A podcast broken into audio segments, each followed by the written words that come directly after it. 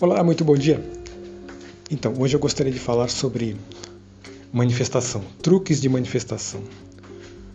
É, coisas e eventos e leituras que eu fiz ao longo da vida que me ajudam a, ao menos, compreender melhor a complicação, toda a complicação que envolve o tema de lei da atração, não é?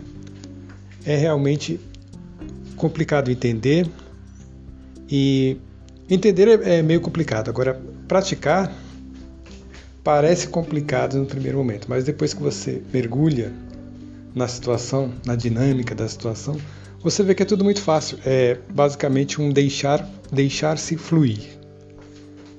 É basicamente engajar-se num processo contínuo que já existe. O processo de, de lei da atração, da manifestação, é algo que é, atua eternamente o tempo inteiro no espaço, assim. É algo natural. A dificuldade nossa está em nos tornarmos parte dessa natureza, né? engajar nessa natureza. É uma questão de um shift mental, uma mudança de pensamento e sentimento. É uma questão de nos readaptarmos a uma nova realidade, mas essa nova realidade, é, que não é nova coisa nenhuma, ela sempre existe. É tão eterno quanto nós, né? compartilha da nossa mesma eternidade. É basicamente transmutar um comportamento, um pensamento, um modo de ser que sempre foi nosso desde que nascemos, né? baseado em nossa educação e aquilo que nos formou e o sistema de vida que adotamos para nós e, e nós chamamos esse sistema de nosso e, e aí que reside todo o perigo, né? Quando, de, quando afirmamos para nós ao longo do tempo de uma vida que, que, os, que um sistema de pensamento é nosso, ele não nos, o perigo é que ele não nos largue mais até a morte, não é? Por isso a importância de sermos mais flexíveis, mente aberta, sem preconceitos, Daí a importância de sempre a humildade de sempre colocar-se na vida como aprendiz, como é, passível de aprender e absorver novas coisas, novos pontos de vista.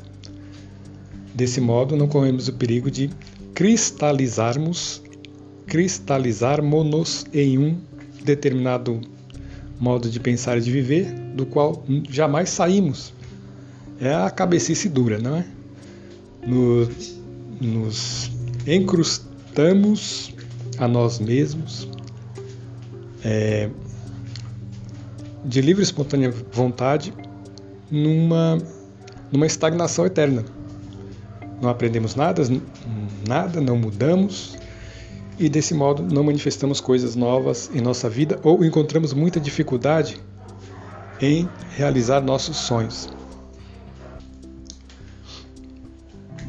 É uma frase que eu sempre guardo na memória de um livro que eu li há muitos anos atrás e um livro pertencente à obra de um autor que me, me introduziu ao xamanismo, não é?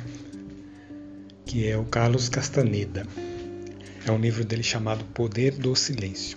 Nesta obra tem uma frase que é o seguinte: o é, ao longo da trajetória dele inteira dos livros, dos livros que ele escreveu, é basicamente relatando o, a iniciação dele, o ensinamento que ele recebeu de um, de um mestre índio de uma tribo Iaque do, do México, né?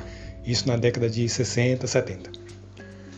E o Poder do Silêncio é uma obra capital assim para mim na, na trajetória. É uma das obras, é a obra do meio mais ou menos, não sei se é a obra número. Ele escreveu, relatando sua trajetória, foram nove obras, se não me engano. Teve algumas outras, mas foram assim complementares. Essa obra, O Poder do Silêncio, eu não, não me recordo se é a quinta ou a sexta, mas está bem no meio assim da trajetória. É muito importante mesmo. E são, são livros que eu li, reli, preciso reler tudo de novo, porque é um emaranhado quase que infinito de conceitos e frases. É algo que você sempre tem que voltar para reler trechos e repensar conceitos e é um processo quase que infinito, mas é bom. Uma frase que eu sempre trago comigo dessa obra é o índio tentando a todo custo é, colocar na cabeça dele, do, do aprendiz, né, do Carlos, é, algo muito complicado mesmo, né? É muito difícil de traduzir em palavras sobre o intento. O intento é o que pode, pode se muito traduzir por lei da atração, é, manifestação, né? Ele tentando explicar o que é o intento para o Carlos, o intento, a força do universo. E ele falava, falou assim uma frase muito legal. É, Somente intentando você intentará algo que te coloca no intento. Parece um truque de, de trava-língua, né? mas traduz muito bem assim a, a magia da complicação do que não é complicado. Somente intentando, intentamos algo que nos coloca no intento. É, podemos muito bem dizer também, somente manifestando, manifestamos, manifestamos algo que nos coloca na manifestação, no processo de manifestação. É algo que não dá para explicar. Você vai sentindo em você à medida que você vai fazendo. Você vai sentindo, ou seja, não vai entendendo como você faz, mas você sabe fazer. Você não entende como você sente que pode fazer e que sente no alguma coisa e você sente que você pode manifestar, que você pode progredir desde que você permaneça num determinado estado mental e, e, sentimental também. Você não sabe o que, mas você sente dentro de você que você pode levar isso adiante, que você, que em você mantendo essa atitude esse sentimento, você traduz algo do lado de fora, você atrai algo de forma permanente, você, enfim, manifesta, né? não dá para explicar. Colocando-se no estado de manifestação, você manifesta, mas nós não sabemos como, como fazemos isso. O processo, assim, a engrenagem que, que, que, que movimenta isso, a gente não vê. A gente não vê. A gente não percebe assim com, com, com todo o intelecto, com todo o entendimento. A gente só sabe que funciona, porque a gente vê funcionando. Então, um pensamento que eu também associo a isso, a essa tentativa de explicação do inexplicável, de como a manifestação opera, de como o intento opera, de como a força do universo nos envolve e, e determina nosso destino, é uma passagem do Evangelho também. Uma passagem de. Eu sempre. Eu li isso em Marcos, no Evangelho de Marcos, em algum lugar é, é uma parábola, né? São ao longo dos quatro evangelhos, Jesus é, fala um número de parábolas que se repetem umas nos, em outros evangelhos, outras tem em dois evangelhos, em outros dois não tem. Algumas tem em três evangelhos e em um evangelho não tem, assim por diante. Tem umas que tem só em um evangelho e nos outros três não tem nenhuma referência disso, mas por aí vai. Mas você pegando os quatro evangelhos e, e extraindo todas as parábolas de forma a não repeti-las, eh, encontramos basicamente o que? Umas 20 ou 30 parábolas, eu não sei bem, mas não importa. É, uma parábola em particular, eu sei que está em Marcos, não sei se repete nos outros, mas é a seguinte: é bem curtinha. Algumas parábolas têm uma linha só para explicar a dimensão da, da operação divina na criação. Parece absurdo, mas a genialidade do profeta, do mestre, de Cristo e de seus seguidores, de seus tradutores, de seus. Porque ele não escreveu uma linha, né? Quem escreveu, a gente tem que confiar nas pessoas que conviveram com ele. Uma dessas pessoas escreveu, relatou uma, uma seguinte parábola dele, que é a seguinte: na qual ele traduzia o que é o reino dos céus. Né? O que é o reino dos céus para as pessoas que não entendiam, que não não conseguem captar o que é a criação divina, o que é o sentido da vida, o funcionamento do universo. Né? E o cara coloca isso em, muitas vezes em uma frase só. E essa frase é a seguinte: O reino dos céus é semelhante a um homem que lançou sementes no solo e as, solos, é, as sementes ali no solo brotam, germinam e, e ele não vê como ele não sabe como, ele não entende como. Só isso é a parábola. Deixa eu ver se eu relatei direito. Vou relatar de novo. Estou buscando da memória aqui. Mas parece que eu falei demais e, e a frase que eu lembrava é bem curtinha mesmo.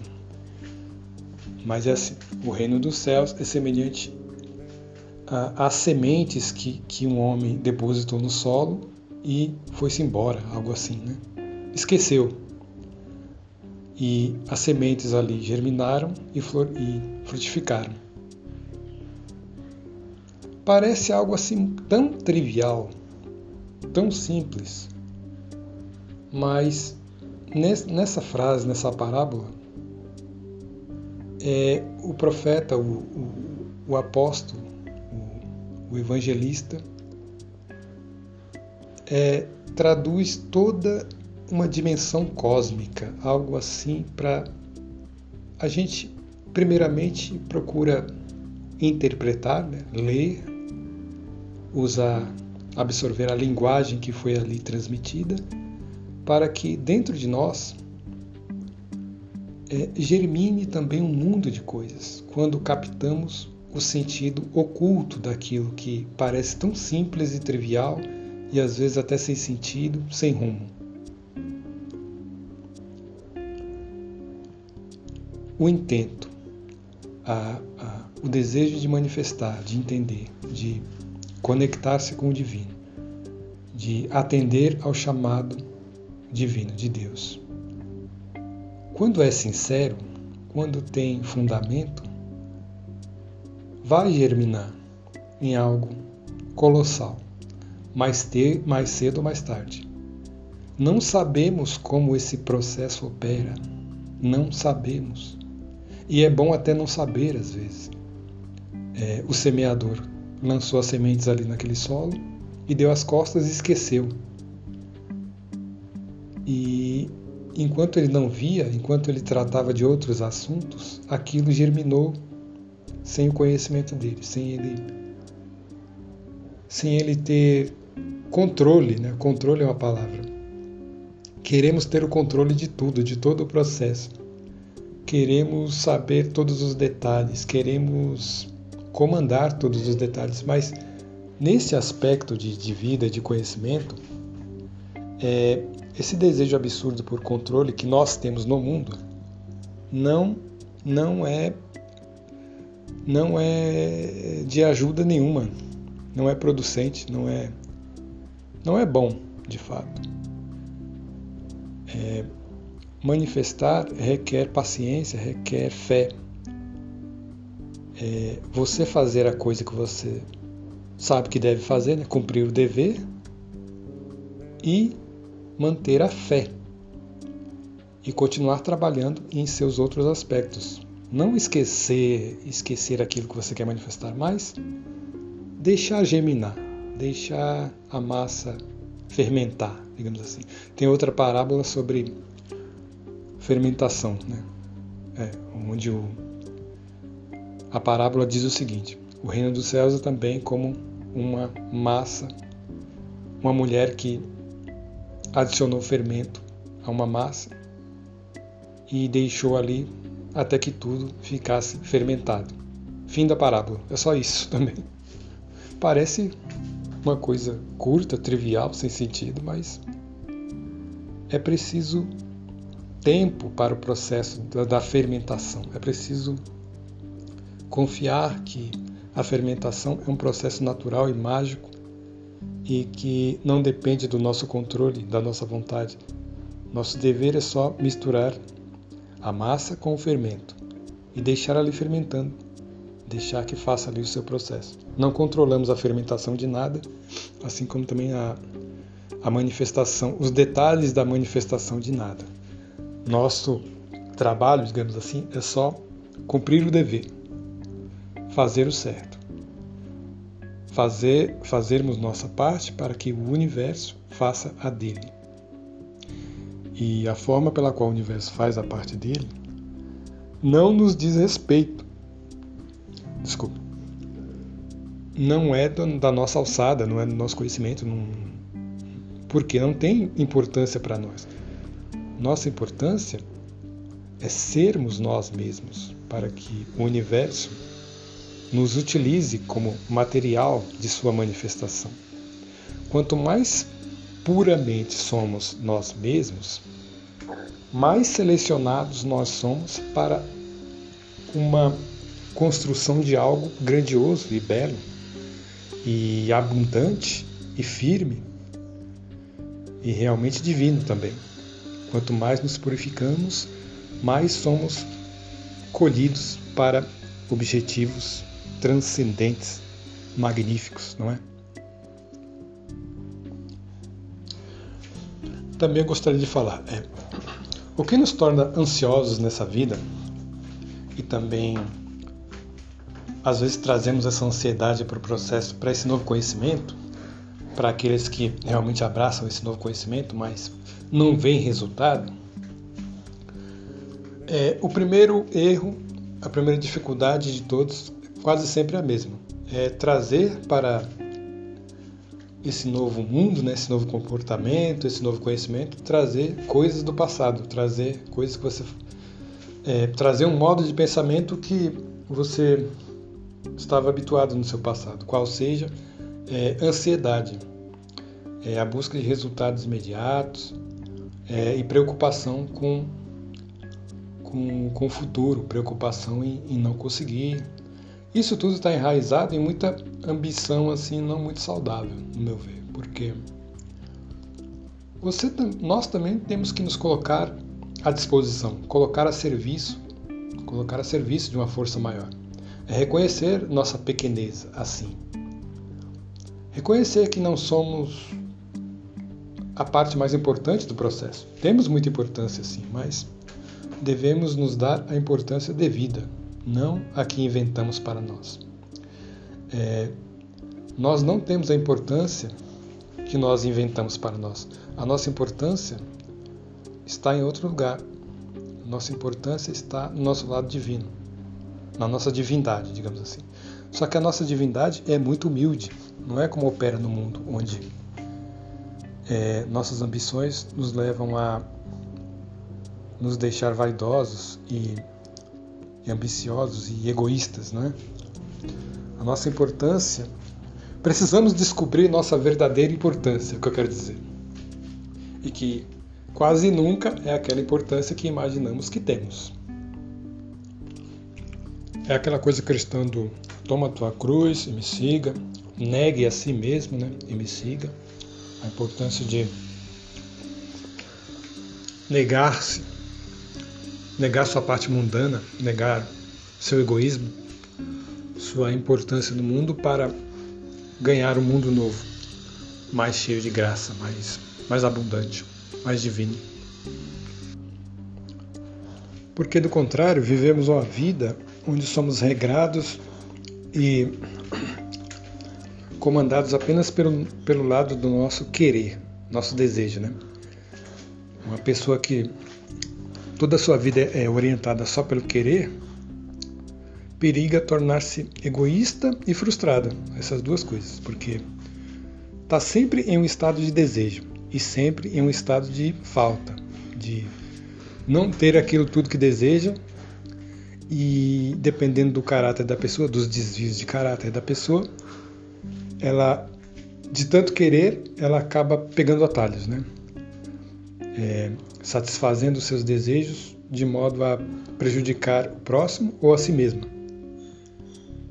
E sua vida vai se tornando uma bola de neve de derrocadas.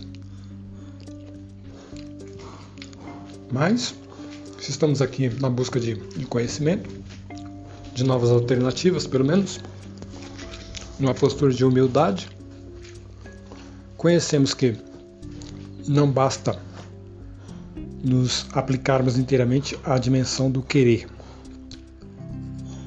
Nós pesquisamos e encontramos também a importância do dever, em primeiro lugar, e do poder,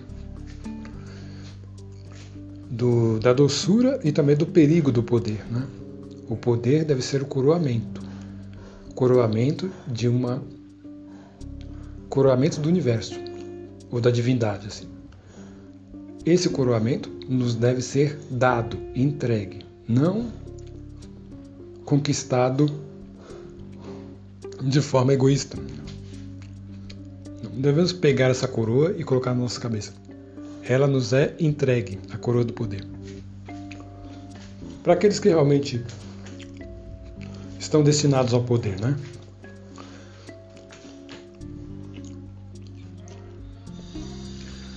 Isso também nos faz surgir uma dúvida que é a seguinte: por que, que é permitido que tanta gente alcance o poder e não tenha nenhum caráter? Eu. Só um minuto. Realmente, muita gente nesse mundo alcança o poder, tem o poder, ou já nasce em ambientes de poder, né? famílias ricas, de poderosos, e que direcionam seus filhos, seus herdeiros, tudo para também uma, lugares de poder. E essas pessoas escrevem nossas leis e dirigem nossos os estados, não é? E dirigem, de certo modo, nossa vida material também. Mas o caráter, o caráter ali é muito escasso. Como isso, como justificar algo assim, né?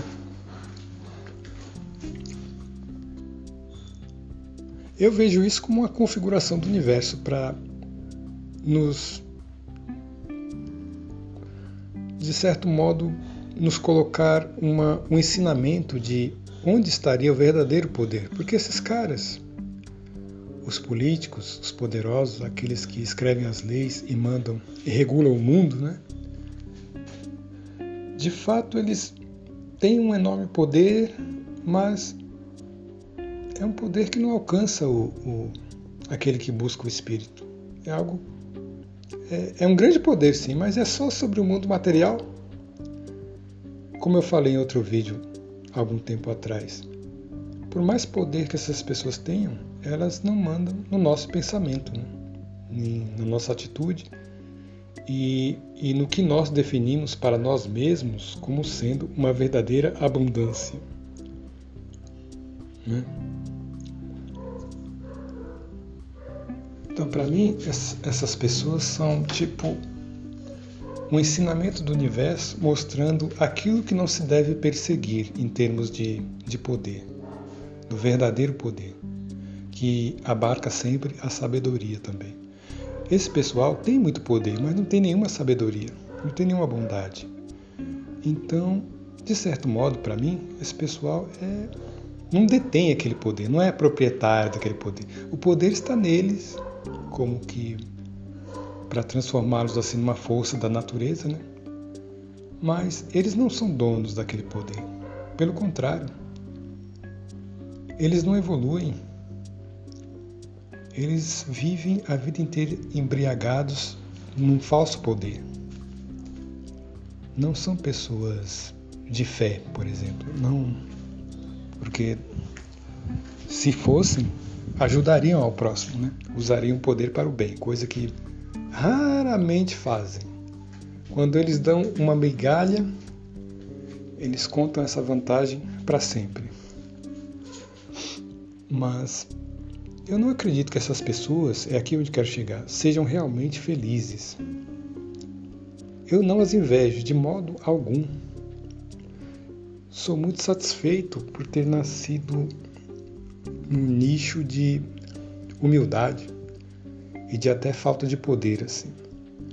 Porque são é nessas condições que o indivíduo tem ao menos a liberdade para refletir na condição de falta, né, de, de escassez, assim, de, não vou dizer de pobreza, mas de ter que lutar por objetivos e, e é nesses ambientes que a mente do indivíduo se abre para o leque inteiro da realidade. Não fica com a mente fechada, porque essas, essas pessoas poderosas e ricas é como se quase que não tivesse de tanto preconceito, de tanta facilidade, é, de tanto conforto que parece que não tem necessidade nem de pensar, porque tudo já, tá, já está à mão. Então ela vive aquela ilusão de que está no paraíso, como se tivesse. É uma eterna vida uterina, né? onde nada nada precisa ser desafiado, nada, nada tem de ser trabalhado, como se já tivesse tudo pronto, aquele indivíduo, aquela alma, fica ali sem evoluir, estagnado naquele conforto gigantesco, né? Qual é a vantagem realmente disso? Atravessar a vida inteira num, num estado de entorpecimento total, de alinhamento total do, do drama da humanidade, né? do que é a trajetória humana. Qual a vantagem de se encarnar e de ter uma trajetória dessa? De viver uma total indulgência do começo ao fim, um total conforto. Não saber o que é uma jornada, um desafio, uma, uma esperança. Quase sempre essas pessoas são ateias. Para quê? Elas, elas vão imaginar, para que quebrar a cabeça com Deus, com divindade, com pós-morte, com destino? Para quê? Tudo que eu preciso já tenho aqui na minha bolha de conforto perfeita. Então, qual a vantagem também de ser uma dessas pessoas? Eu fico pensando. Apenas o entorpecimento de, de um prazer físico do começo ao fim da vida. Aquela pessoa não vai sempre degustar do bom e do melhor, ver do bom e do melhor, ouvir do bom e do melhor. E em total segurança material assim, mas e a alma? Qual a segurança da alma dessas pessoas, né? Que desafios essa alma teve durante a passagem pela vida? Nada, nenhum, uma indiferença total, um desperdício de vida, no meu a meu ver. São pessoas que receberam do dom da vida, pelo menos em termos materiais, um talento enorme. A, coisa do, a questão dos talentos da Bíblia. Talentos são também pode ser traduzido por sorte e abundância material receberam toneladas de talentos e atravessaram a vida inteira sem produzir nada. Poderia distribuir, fazer o um mundo melhor com aquilo, né? Empregar mais pessoas, distribuir mais riquezas, gerar mais riquezas, mas eles pensam: caramba, eu já sou rico, podre de rico, para que, que eu vou me dar o trabalho de tentar melhorar meu país, minha sociedade? Para quê? Para depois essas pessoas ainda cuspirem no prato que comeu, ainda morderem a mão de quem as alimenta. Isso tem também, mas não justifica a estagnação dessas almas poderosas. Não justifica. E eu creio, eu acredito, isso é uma crença minha, de que essas pessoas que vêm para esse mundo com muito poder, muita abundância, muita riqueza, e não ajudam na, na, na implementação, na, no crescimento da humanidade através de distribuição de, de bens, de trabalho, de oportunidades, guardam tudo para si. A mesma fortuna que pegam quando recebem a herança dos pais. Entregam para os filhos a mesma comodidade sem ajudar a sociedade em que vivem. Eu falo ajudar mesmo, fazer uma diferença mesmo. Não é dar uma doaçãozinha, abrir uma ONGzinha e dizer que aquilo ali vai ser até vai ser até abatido de seus impostos de renda, né? Tudo faz tudo parte de um interesse assim ajudam por interesse, ajudam por, por fama, para não se sentirem mal, para fazerem. Colocar uma fachada de que são generosos, né? Só. Isso não vale. Essas pessoas estão trazendo para si um karma terrível, na minha opinião. Vai chegar lá no julgamento e entregar para o Senhor o mesmo talento que receberam, umzinho, por medo de arriscar. Para mim, esse é o destino dessas pessoas, né? Punição. Mas vamos lá. Somente intentando, intentamos algo que nos coloca no intento. Somente manifestando, manifestando sempre, manifestamos algo adiante que nos lança ainda mais no mundo da manifestação o, a manifestação, o pensamento mágico, o intento, é algo que alimenta-se do próprio impulso. Quanto mais praticamos, mais descobrimos novas formas de praticar. Quanto mais criamos, mais nossa criatividade se implementa e cresce. Quanto mais fazemos, mais queremos fazer. Quanto mais crescemos, mais horizontes surgem diante de nós, mais um horizonte mais largo se expande diante, diante de nós.